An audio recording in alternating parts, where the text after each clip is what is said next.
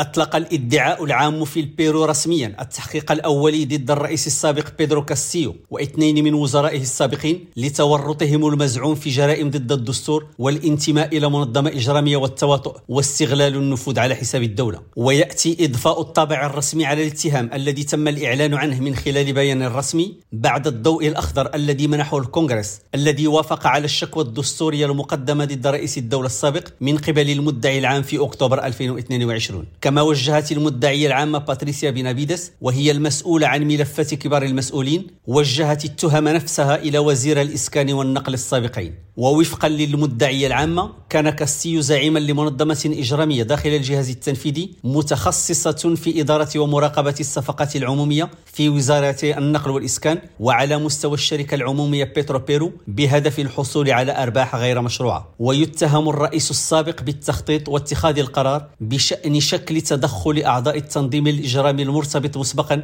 بتعيين الوزراء وأعضاء هذه المنظمة. ووفقا لوثيقة الاتهام التي وافق عليها الكونغرس قد يكون الرئيس السابق بيدرو كاستيو أثناء ممارسته لولايته الرئاسية أساء استغلال منصبه الرفيع وأصدر توجيها لمنظمة إجرامية مزعومة والتي قد تكون تجذرت في أعلى درجات جهاز الدولة لارتكاب جرائم ضد الإدارة العمومية. ويوجد كاستيو حاليا رهن الحبس الاحتياطي لمدة 18 شهرا على ذمة التحقيق. رشيد ماموني ريم راديو بوينوس آيرس.